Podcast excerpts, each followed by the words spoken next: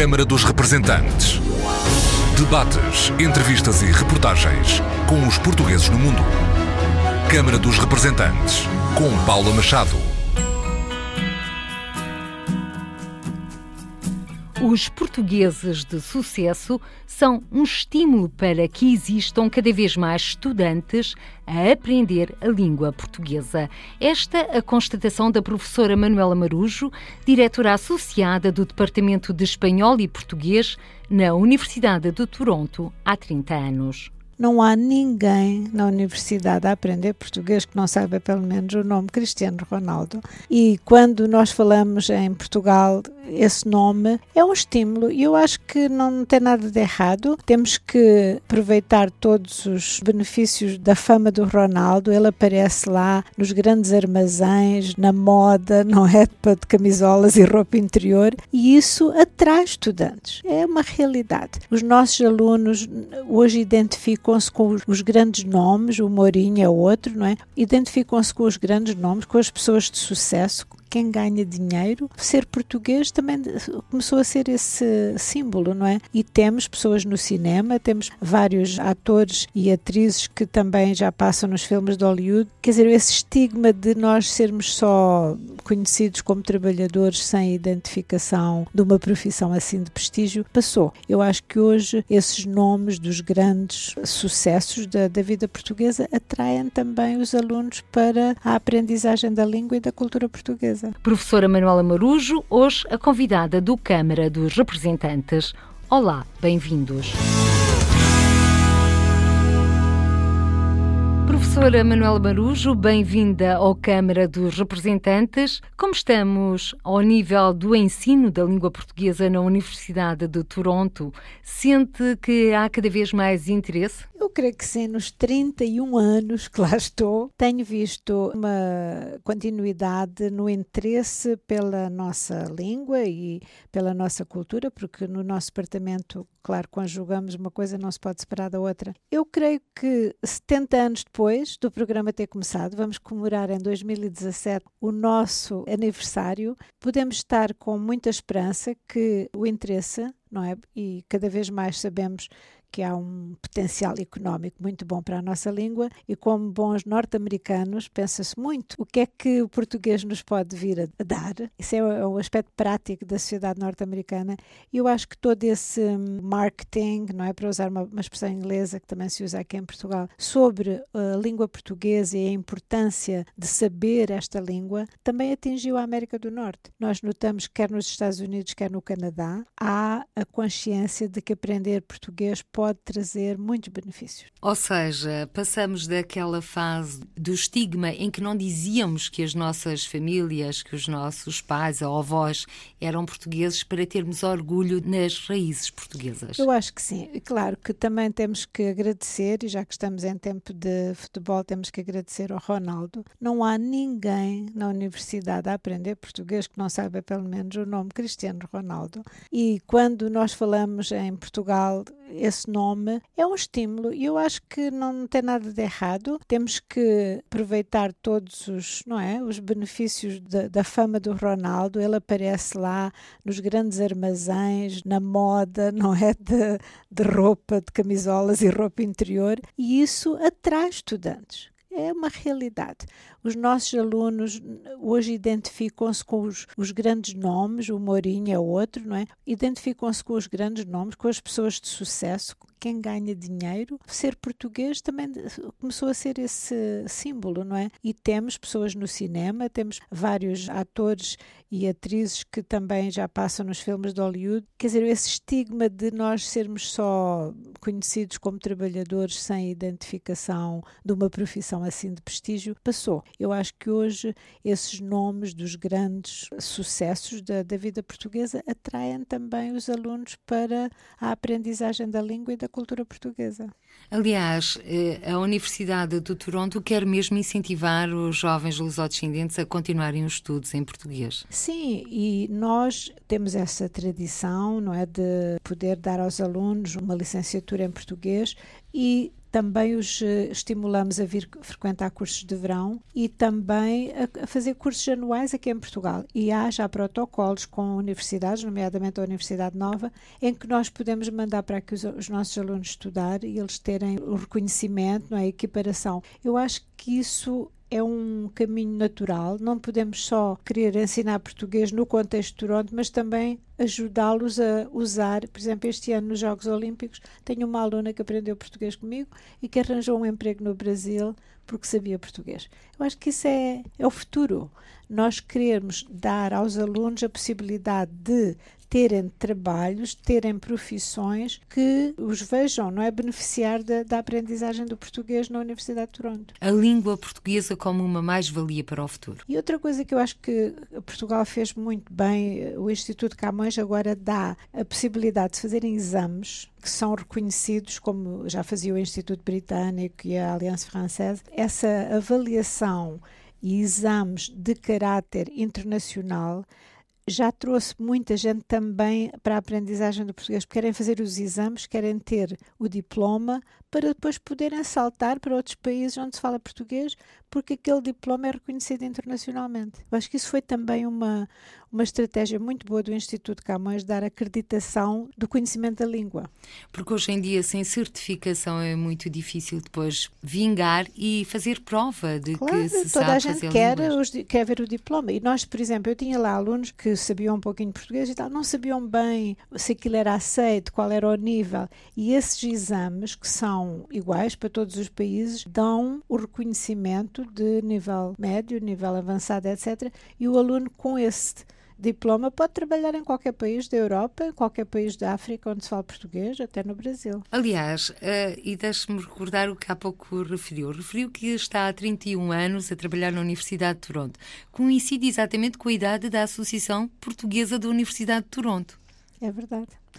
Assistiu à Eles, fundação? eh, Não, por acaso já tinham começado, estava no seu início, mas claro, eh, segui atentamente a atividade da associação, tenho todos os anos eh, incentivo, dou ideias, eles têm feito uma revista e nós colaboramos com a revista, revemos os, os textos, etc. A associação tem sido bastante ativa e hoje podemos até dizer, já tivemos um ministro que foi o presidente da associação, o Mário Silva. É assim, os nossos presidentes da associação portuguesa têm vingado e estão em lugares de top na, na sociedade canadiana. Temos pessoas nos bancos, mas assim, no banco, mas bem colocado. Temos uma moça advogada que agora criou uma loja em, em, Toronto de produtos portugueses, a Saudade, que está a ter um sucesso incrível. Todas as revistas de design, canais de televisão têm entrevistado. Ela é advogada, portuguesa, foi presidente da associação e criou uma lojinha com outra moça, professora, também, que foi nossa aluna de português. Portanto, quer dizer, o, o ensino do português também dá estes frutos, caminhos assim menos habituais. Elas adoram Portugal, vieram aqui, viram o que é que havia de melhor,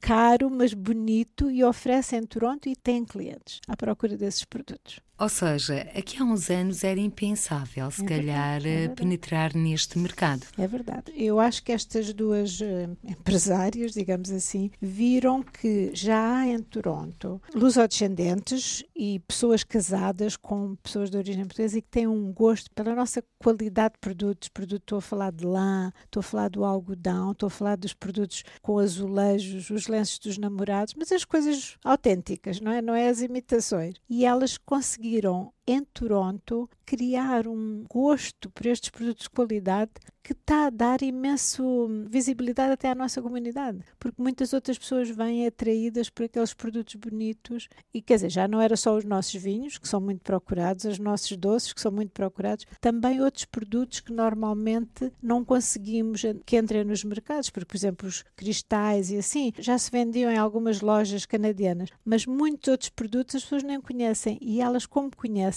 conseguiram impô-los lá. Ex-presidente da Associação de Estudantes. Professora Manuela Marujo, também não será alheio esse interesse e essa dinâmica o congresso que tem vindo a realizar uh, na Universidade de Toronto. Recordo-me que a última edição foi sob o tema A Voz dos Avós, Identidade, Memória e Património Cultural. Sim, portanto, obrigada por mencionar isso. Eu acho que quando se pensa em portugueses, temos que pensar nos idosos, nos mais velhos, que já estão lá, alguns deles há 70 anos, muitos deles, infelizmente, também já desapareceram. E quando começámos esse congresso na universidade, foi para dar valor aos avós que foram muito responsáveis pela continuidade da língua portuguesa. Eu acho que, ao ouvir os meus alunos dizerem anualmente: ah, se não fosse a minha avó, eu não estava aqui a aprender português. Se não fosse o meu avô, eu não sabia português porque não precisava de falar com os meus pais, que já falam inglês. E nós tentámos fazer esse registro, registar como era importante o papel dos avós na manutenção da língua portuguesa.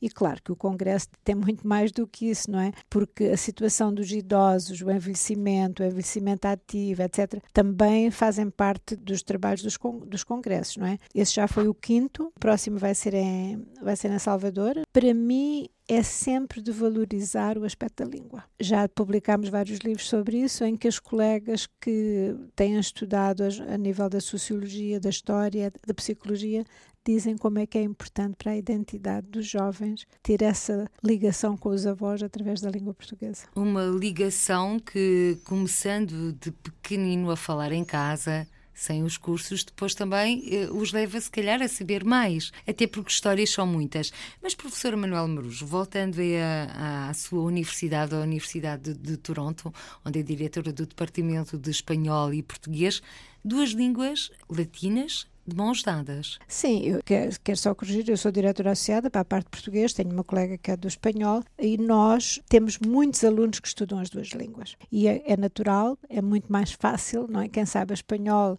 aprender a língua portuguesa e vice-versa. Portanto, muitos dos nossos alunos fazem uma combinação de estudos, não é? Estudando a língua espanhola e a língua portuguesa e as suas literaturas e as suas culturas. Evidentemente que o espanhol é muito mais numeroso no mundo e temos sempre muito muito mais alunos a falar espanhol e a aprender espanhol. Mas isso nada nos incomoda porque nós também estamos com números muito saudáveis e comparativamente com os Estados Unidos o nosso departamento tem um grande número de alunos. Qual é o número de alunos? Temos tido sempre entre 150 a 200 estudarem uh, especificamente português, o que no panorama das línguas estrangeiras é bastante bom. Até porque estando na América do Norte, esta língua portuguesa não seria propriamente a mais apetecível, digo não, eu. Não, o espanhol é sempre primeiro, mas também há muitos alunos a aprender chinês, há muitos alunos a aprender japonês e muitas outras línguas, não é? Toronto é uma cidade bastante multicultural, como sabe, mas, por exemplo, notou-se o francês perdeu imensa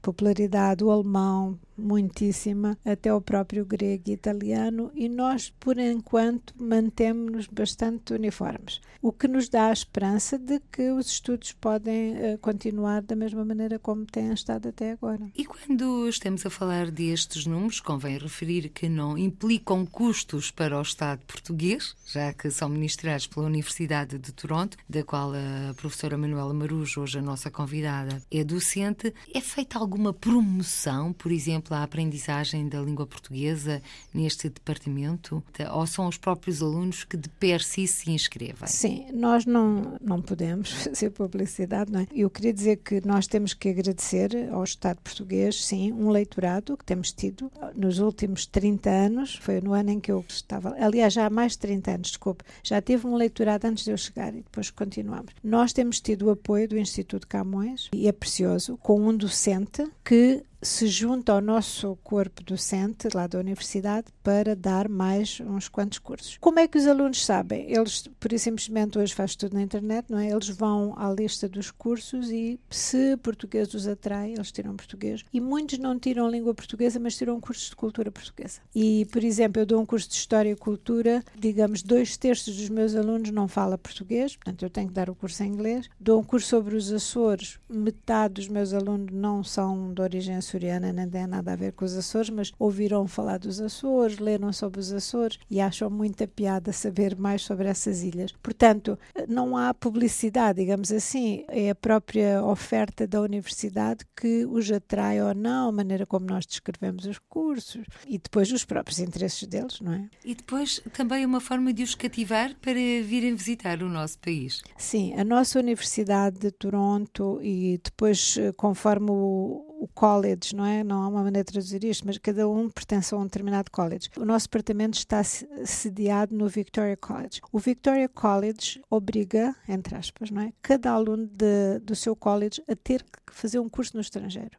E nós, claro, tentamos que eles venham para Portugal, não é? Portanto, os cursos de verão aqui em Portugal têm sempre alunos canadianos e nós estimulamos a ir para Coimbra, ou ir para Lisboa, para a Universidade do Minho, porque sabemos que os resultados são fantásticos da sua experiência. E vários eventos têm sido realizados em que a professora Manuela Marujo tem participado nesta promoção e divulgação da língua e culturas portuguesas no estrangeiro. Um deles tem a ver exatamente com os encontros sobre o ensino português na América do Norte. Um decorreu exatamente a Universidade de Toronto. Sim, nos 65 anos fizemos um grande congresso em que eu chamei colegas que estão a ensinar, portanto, na América do Norte. Tentámos fazer uma panorâmica do que é que se faz, do que quais são os desafios que nós na América do Norte nas universidades temos para continuar a ensinar com qualidade a língua portuguesa. E por acaso já agora aproveito para mencionar um colega que esteve presente neste congresso e que muito entusiasmado e continua o seu trabalho e, agora vai em Berkeley em agosto reunir, eu acho que é a quinta vez que ele faz este encontro de professores de português na América do Norte, eu também por acaso vou participar e o entusiasmo que nesse congresso se criou criou à volta do assunto e assim deu frutos. Eu fico contente por ver o Luís Gonçalves, estou entusiasmado. Ele tem feito imensa divulgação, até a nível do Facebook, etc. E tem reunido um grupo de pesquisadores e de professores e está a dar uh, imenso fruto porque o ensino nos Estados Unidos tem eh,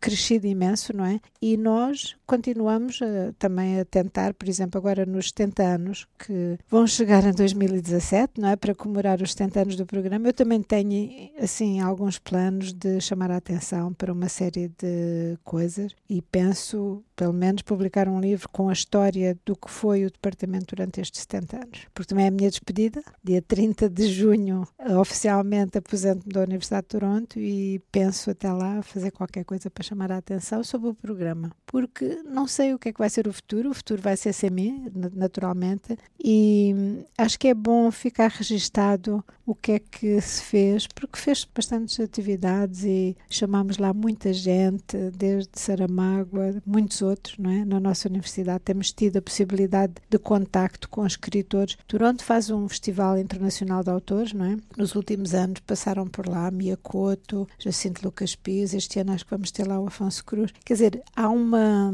uma nova geração que já lê em inglês, não é? Estes, estes escritores todos têm que ser apresentados em inglês. Estamos a falar para a sociedade canadiana e não somente para a sociedade portuguesa. Mas é muito bom ver estes jovens, o Peixoto também já lá teve duas vezes, ver estes jovens a falar sobre os seus livros, a sua obra em inglês, para que todos os outros que nos conhecem e que não têm acesso, muitos deles acessem a ler em português, possam ao menos ler estes autores em inglês. Professora Manuela Marujo, nesse livro que está a contar elaborar 70 anos do Departamento Português na Universidade de Toronto é também, no fundo, uma forma de preservar a memória. Sim, eu acho que é indispensável, porque eu própria, quando olho, há 20 anos atrás eu fiz isto, já nem me lembrava. Quer dizer, é muito fácil, até nós que estamos pronto, no meio, esquecermos o que é que foi feito. E hoje, graças a Deus, com tantos meios que temos através da, da internet, não é difícil registar vamos à procura das fotografias, porque foi feito muita coisa nestes, nestes anos. E eu acho que para aqueles que vêm e que queiram fazer outras coisas, também serve um bocadinho de inspiração.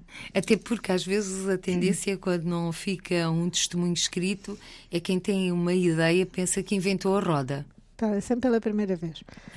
Há muita coisa que já se fez, inclusive eu fiz coisas que já foram continuadas de outros colegas e assim, não é? Porque então congressos é sempre bom. Nós fazemos um congresso e depois continuar o congresso, não reinventar outro com uma temática um bocadinho diferente, mas parecida. É melhor fazer a continuidade daquilo que resultou e que teve muito sucesso. Em termos futebolísticos, se me permite, a equipa que ganha não se mexe. é isso que vai fazer, aliás, no Brasil, para o próximo ano, o sétimo encontro A Vez e a Voz da Mulher Migrante na Diáspora. É verdade. Portanto, começámos quando o Canadá fez os 50 anos, portanto, nós chegámos lá em 53, 50 anos depois decidiu-se fazer uma série de coisas e na universidade nós pensámos, ok, vamos dedicar algo académico, algo que sirva de estudo, de investigação para a mulher imigrante portuguesa e fizemos um congresso que teve bastante sucesso e reuniu não só académicos de vários países do mundo, Inglaterra, França, veio muita gente de Portugal, etc., mas também a comunidade. A comunidade aderiu, veio ouvir, quer dizer, viram-se reconhecidas as mulheres portuguesas. Fez-se vídeo, fez-se um bocadinho de teatro, portanto, foi uma, uma coisa muito multidisciplinar e teve bastante uh, aceitação, de tal maneira que houve logo uma colega que se ofereceu para continuar e fazer nos Estados Unidos. Depois fomos para o Brasil, depois fomos para Macau, depois fomos para a França, fez sempre Paris, também com grande pompa e circunstância. Depois fomos para os Açores, só o ano passado foi aqui no Porto e depois uma colega do Rio de Janeiro ofereceu-se, porque gostamos sempre de deixar no, Congresso já determinado onde é que fica e vai fazer no Rio. Eu penso que é muito importante essa reflexão sobre a mulher portuguesa, tanto a mulher que se dedicou a limpar as casas, como a mulher que é cientista, como a mulher que é médica, como a que é artista, etc. Porque todas nós fazemos o nosso papel na diáspora. E se não ficar registado, e todos estes congressos têm tido uma publicação, portanto, nós temos publicado os trabalhos dos congressos, eu acho que se não se fizer a publicação, também foi ali um, um grupo de pessoas que ouviu coisas muito interessantes. Mas como os livros ficam, e alguns até estão através da, da internet, é bom ver que as mulheres de todo o mundo embora sejam em língua portuguesa, têm feito trabalho semelhante às aquelas que já foram mais estudadas, porque há comunidades que já têm sido mais estudadas, não é? E as nossas não estavam assim com grande visibilidade porque ninguém tinha pensado nelas. E às vezes também por um pouco de timidez, diria. A timidez é uma coisa que nós temos que um amigo meu dizia-me sempre: vocês portugueses gostam muito de dizer que são humildes. Isso não é uma qualidade. Não tem necessariamente ser uma qualidade, pode ser um defeito. Ele para, para ele era um defeito. Ele era muito inglês, muito british, e dizia-me sempre: Ai, Manuela, por favor, não me use essa palavra humilde. Vocês, com essa humildade, não se dão a conhecer, não dizem o que fazem, estão muito caladinhos. Nós temos que ser mais orgulhosos daquilo que nós fazemos, porque nós temos coisas muito boas. Mais autoestima. E às vezes somos muito, quer dizer, sabemos coisas, mas talvez nunca nos valorizamos. Eu acho que temos que valorizar o trabalho das mulheres e dos homens, naturalmente, mas dos homens já tem sido muito, muita coisa estudada. Sobre a mulher imigrante portuguesa não tinha sido o assunto agarrado pelas académicas. E eu acho que aí quando uma historiadora ou uma socióloga pega no assunto, vai ver as estatísticas, verifica, etc.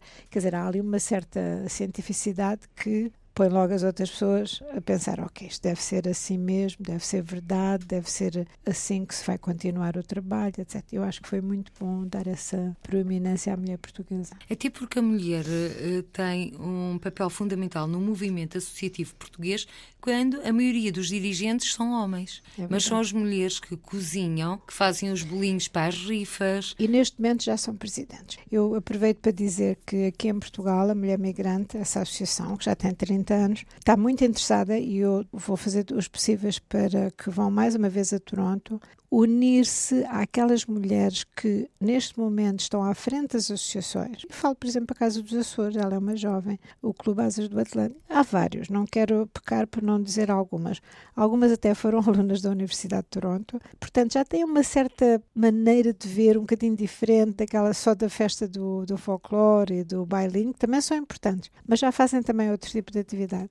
E a Mulher Migrante, que é uma associação sediada em Lisboa, como sabe, e que tem o apoio da Secretaria de Estado de Imigração. Esta associação, aliás, foi fundada pela antiga Secretária de Estado das Comunidades, a Manuela Aguiar, pelo PSD. Aliás, mantém-se agora como Presidente da Assembleia Geral. Sim. A Presidente é Rita Gomes. Sim, e já fiz com elas várias coisas lá em Toronto, mas agora tenho planos deste ano, ainda fazer qualquer coisa, em que vamos juntar mulheres das associações e outras mulheres que estão à frente de grandes organizações canadianas em que a mulher imigrante também tem o seu papel e faço, por exemplo, menção de uma, que é a Working Women Community Center. Tem uma moça, Marcy Ponte, que é de origem suriana, mas que tem feito bastante trabalho já com a mulher migrante. Essas pessoas podem, digamos, ensinar, dinamizar outras jovens e motivar outras jovens a vir juntar-se com outra preparação, com outros olhares e transformar os movimentos associativistas, que são tão importantes, em coisas mais hum, integradas, um bocadinho mais modernas, para atrair também os, os, jovens portugueses, não é? Porque senão eles deixam também de ir querer assistir a certas coisas que já não lhe dizem muito. É? Tem que se atualizar e acompanhar os tempos. Aliás, essa é uma das críticas que se faz ao movimento associativo português no estrangeiro, porque chega uma altura, não é? Que são muitas as solicitações claro, quando se é claro, jovem. Claro. Eu acho que há entre os jovens, é engraçado, por exemplo, nos meus alunos, muitos deles eu digo, de onde é que tu és? Português. Eu disse, nasceste em Portugal? Eu disse, não, Toronto, mas sou português. Quer dizer, há uma identificação tão forte de muitos jovens que mal sabem dizer uh, sou português, não é? I'm Portuguese, but you don't speak Portuguese. Não falas português e dizes que és português. Ah, mas eu sou português. Meus pais são portugueses, eu sou português. Um dia vou para Portugal, vou passear a Portugal. Quer dizer, essa identificação é um facto e nós temos que agarrar esse gosto e dar-lhes o melhor que Portugal tem, porque Portugal tem coisas tão maravilhosas, não é? Professora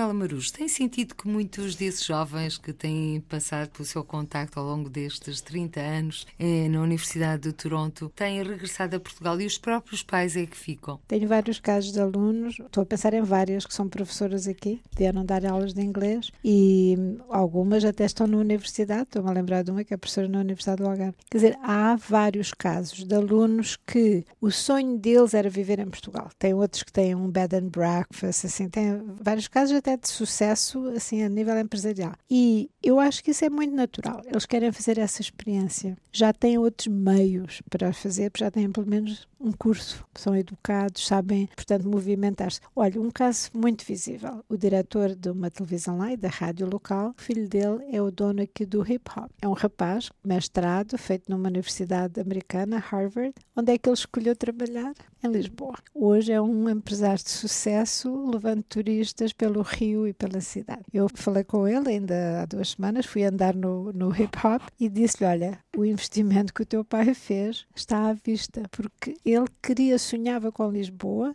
estudou o mercado, não havia esse transporte para turistas e hoje ele está muito bem sucedido. Eu acho que isso é um exemplo do caráter dos nossos estudos, dos nossos cursos, dá aos alunos uma preparação que eles podem escolher trabalhar onde eles querem. Este escolheu Lisboa. Não há nada como o poder de opção. Professora Manuela Marujo, agora voltando ainda às questões linguísticas, aliás, porque em português que estamos a conversar, olhando o acordo ortográfico, um dos argumentos para que o mesmo fosse implantado em Portugal ou ao, entrado em vigor em Portugal foi o argumento das universidades da América do Norte. Porque a língua portuguesa sozinha era complicado, com o acordo ortográfico havia uma maior uniformização, juntamente com o Brasil, portanto, já haveria uma forma de captar mais alunos para as universidades norte-americanas e também para a aprendizagem da língua portuguesa. Sente isso? Olha, eu tanto. acho que fez tão pouca diferença a introdução do acordo. Não, eh, quando eu vejo as pessoas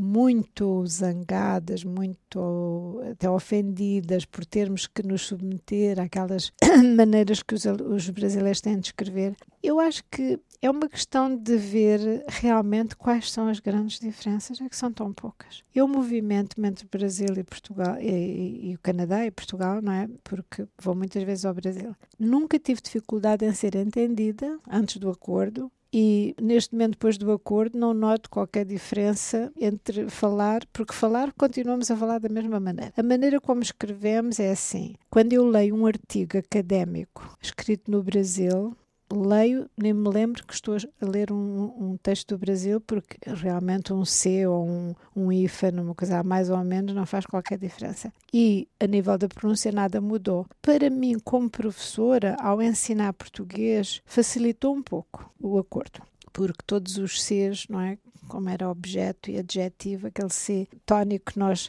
abríamos por causa do C a mais que lá estava, ação e redação, etc. Não precisamos mais de escrever nem de explicá-lo, porque os alunos nunca entendiam as nossas explicações. Eu acho que se fala demais sobre o acordo, já está decidido, por amor de Deus, quer dizer, os dicionários mudaram, as gramáticas mudaram. Vamos deixar que sejam as pessoas a usar ou não usar porque as pessoas, o povo é que vai determinar. Eu nunca me esqueço que o meu professor, um grande professor Lindley Sintra, quando nós chegámos à faculdade, ele disse uma coisa que nunca me esqueci. Ele disse: Olha, a partir de agora vocês têm muita responsabilidade, porque a língua só é mudada por dois tipos de pessoas. Vocês que sabem, vão saber a partir de agora a origem da etimologia das palavras e tal, então podem mudar alguma coisa ou não, e o povo que não sabe nada e vai escrever e vai falar conforme a maioria faz. E neste caso, deixemos o acordo medrar.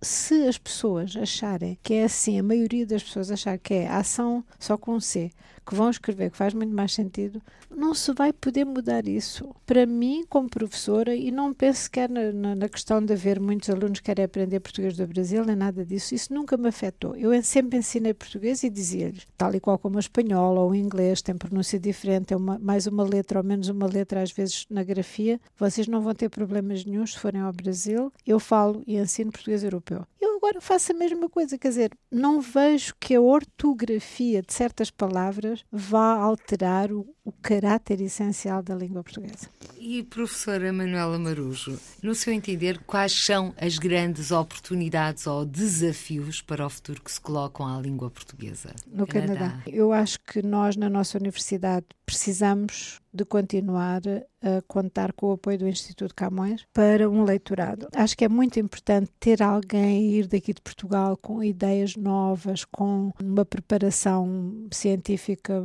forte para uh, complementar o que já temos nos departamentos, não é? os professores contratados lá. E às vezes vejo Portugal duvidoso. Acho piada porque cada vez que vai lá um secretário de Estado ou um presidente, que já tivemos lá, toda a gente começa pelo discurso da importância da língua portuguesa. Os jornalistas, eh, todos os médias, etc. Ok, façam dessa teoria prática. Então vamos lá ajudar a ensinar português. Porque se isso não acontecer, todo o discurso me parece oco. Todos os secretários de Estado vão lá, todos se querem encontrar connosco para saber como é que estamos e tal. Depois aquilo, não sei para que é que serve, nunca percebi para que é que serve. Eu acho que o desafio é fazer a teoria e a prática a mesma coisa. Porque todos sabemos que valorizar a língua portuguesa é essencial para todos nós, para a identidade do nosso povo, para aqueles que estão lá fora e que anseiam continuar as tradições portuguesas, a cultura portuguesa e tal. A língua ainda continua a ser a base disso. Parece-me tão fácil ver isso e não vejo na prática muitas vezes. Ou seja, é tão óbvio. Não sei mais o que dizer. Eu cada vez que venho cá vou ao Instituto Camões, vou fazer os meus cumprimentos, dar o meu relatório, etc. Parece-me que está tudo esclarecido, mas depois no ano seguinte já não está outra vez. Mudam-se os políticos, mudam-se as pessoas e outra vez temos que contar sempre a mesma história. A história já é longa, tem mais de três décadas. Professora Manuela Maruja, a verdade é que este governo, liderado por António Costa, Primeiro-Ministro, consagrou nas grandes opções do plano a transversalidade da língua portuguesa a todos os ministérios, a internacionalização da língua portuguesa que levará todo o resto atrás. Esse discurso também não é novo para si? Não. Eu ouço isso constantemente. Ouço e aprovo, e estou 100% de acordo. Quando vai qualquer político ao estrangeiro, não é? Valorizar a nossa língua, valorizar a nossa identidade através da língua, da nossa cultura, é número um. O que é que fazem para ser número um? Quer dizer, um leitorado, um, um apoio a este nível do ensino das línguas, parece-me que é assim o um mínimo dos mínimos que Portugal poderá e deverá continuar a fazer para que nós consigamos todos atingir o mesmo objetivo. É por aí que passa o futuro. Eu penso que é parte, quer dizer, eu, eu, eu acho que quando Portugal mostra interesse, as universidades estrangeiras recebem uma mensagem positiva. Estamos todos a trabalhar para um, um mesmo fim, porque todas as universidades têm uh, sempre programas que querem ser mais importantes e os computadores, já sabemos, as, as tecnologias de ponta, etc., estão sempre à frente de tudo. As línguas e as literaturas, é preciso ser-se um pouco mais uh, educado, um, um pouco mais visionário para ver que o ensino dessas disciplinas não é imediato, não é? Deixa frutos, mas é a longo prazo. E, e se Portugal não nos der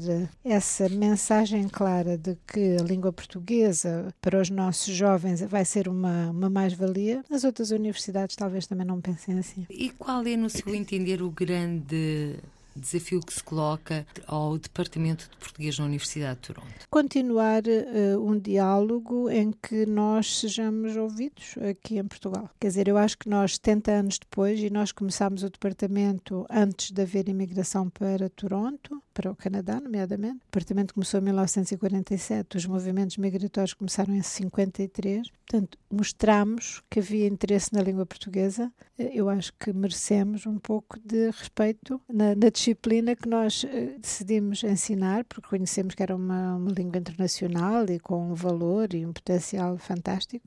Reconheçam-nos como um parceiro com que se pode dialogar. Um parceiro com que se pode dialogar e também um parceiro que faz com que a história dos portugueses no Canadá não seja esquecida. Não nessa fase de imigração que falou em 1952, mas muito antes. E estou-me a recordar do grande português Pedro da Silva, o primeiro carteiro em terras canadianas, que aliás dá nome a um prémio. É verdade. Prémio Pedro da Silva, que a Caixa Geral de Depósitos durante três anos nos deu, também não sabemos, vai continuar, não é? Porque com nova gerência da Caixa Geral de Depósitos foi-nos dito que não sabíamos que é que o futuro nos vai dar. Então, Pedro da Silva é o nome mais uh, reconhecido do primeiro português, não é? Que fez um trabalho para a comunidade canadiana em geral e muito se tem feito, inclusivamente já há alunos a estudar esta figura a nível histórico, etc. Já se foi feito um filme, programas de televisão e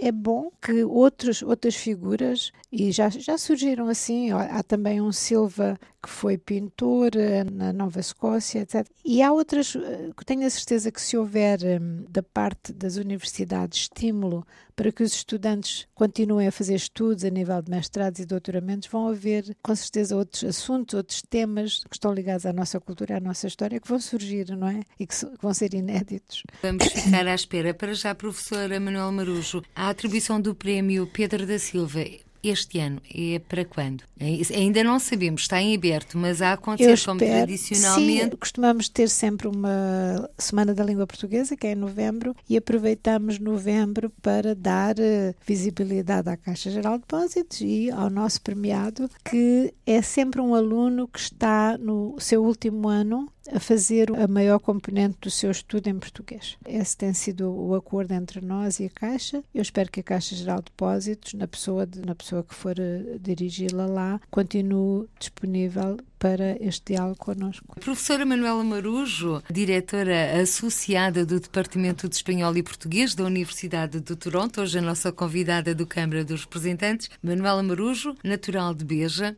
que há 31 anos foi viver para o Canadá. Como é que foi essa história de vida? Sim, fui lá fazer doutoramento. Portanto, eu tinha aqui uma licenciatura e concorri a um lugar na universidade com o objetivo de estudar o assunto que mais me interessava, que era bilinguismo. Portanto, uma pessoa que já sabe uma língua, como é que gera outra aprendizagem da outra e eu já tinha trabalhado com crianças imigrantes, portanto o meu interesse era in loco, não é? Poder estudar de uma maneira mais científica as questões que se põem com a aprendizagem de uma segunda língua. Essa ida para o Canadá não foi muito avançada para o seu tempo?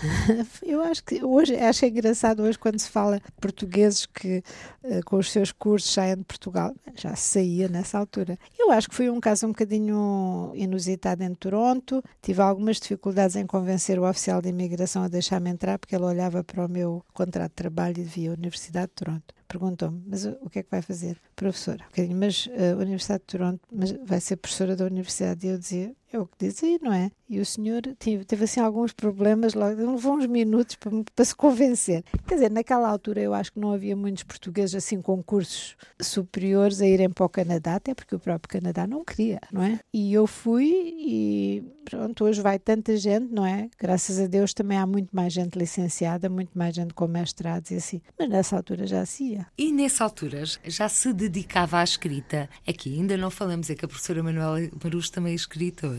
É, não sei se posso ser escritora. Quer dizer, eu, eu gosto de escrever, gosto de contar histórias e, portanto, fizeram-me esse desafio de escrever uma história para crianças. Eu pensei que ia ser uma coleção e tenho imensas ideias. Talvez depois de eu me apresentar eu continue essa coleção. Essa foi a primeira vez que eu vi neve e eu tinha muitas outras ideias. A primeira vez que eu vi o mar lá nas Zambojeiras e outras histórias. Quem sabe um dia, com mais tempo, eu vou fazer mais livros. Mas quando é que foi a primeira vez que viu neve? Tinha eu quatro anos e foi no Alentejo. E foi um acontecimento que marcou a vida de Santa Vitória, não é? A aldeia de onde eu sou. E foi tão revelador de uma coisa diferente para toda a gente que me deve ter marcado como criança, não é? Porque eu vi as pessoas tão contentes fazerem bolas de neve e pessoas assim muito sisudas, de repente muito alegres, pareciam crianças. Ficou-me para sempre na minha memória e achei que seria interessante, especialmente para as pessoas que o livro é bilingue, não é?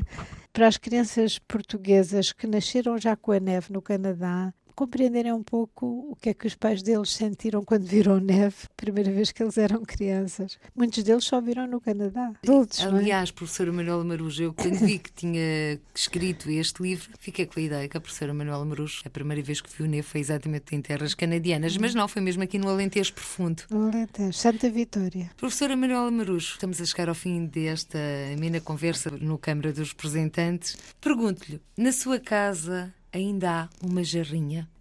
Está lá, sim senhora. A jarrinha da minha avó. Tenho-a lá num lugar especial, não é? Toda a gente tem um armário assim, bonitinho, com as nossas coisinhas. A jarrinha da minha avó está lá. Isto porquê? É que porque a professora Manuela Marujo escreveu um texto, aliás, disponível na internet. Na minha casa há uma jarrinha. Convido então a todos para ler esta história que nos leva também à nossa infância, porque todos nós temos infância, e também aos dias de hoje. No fundo, é um regresso ao passado presente, professora Manuela Marujo, yeah. que nos vai e, acompanhar no futuro. Sim, e, e, também a valorizarmos coisas dos nossos avós, dos nossos tios, não é? Dos nossos pais. Que quando somos crianças, às vezes temos assim um olhar bem diferente. Hoje é uma coisa preciosa para todos nós. A tal identidade, a tal voz dos avós. É património verdade. cultural. É verdade. Professora Manuel Marus, votos de muito boas escritas, fico à espera e de muitos sucessos. Muito obrigada, eu. Professora Manuela Marujo, diretora associada do Departamento de Espanhol e Português na Universidade de Toronto, no Canadá, há 30 anos. A convidada desta edição do Câmara dos Representantes. Por hoje ficamos por aqui, até o nosso regresso depois das férias em setembro. Até lá, fique bem e seja feliz. Câmara dos Representantes. Debates, entrevistas e reportagens com os portugueses no mundo. Câmara dos Representantes, com Paula Machado.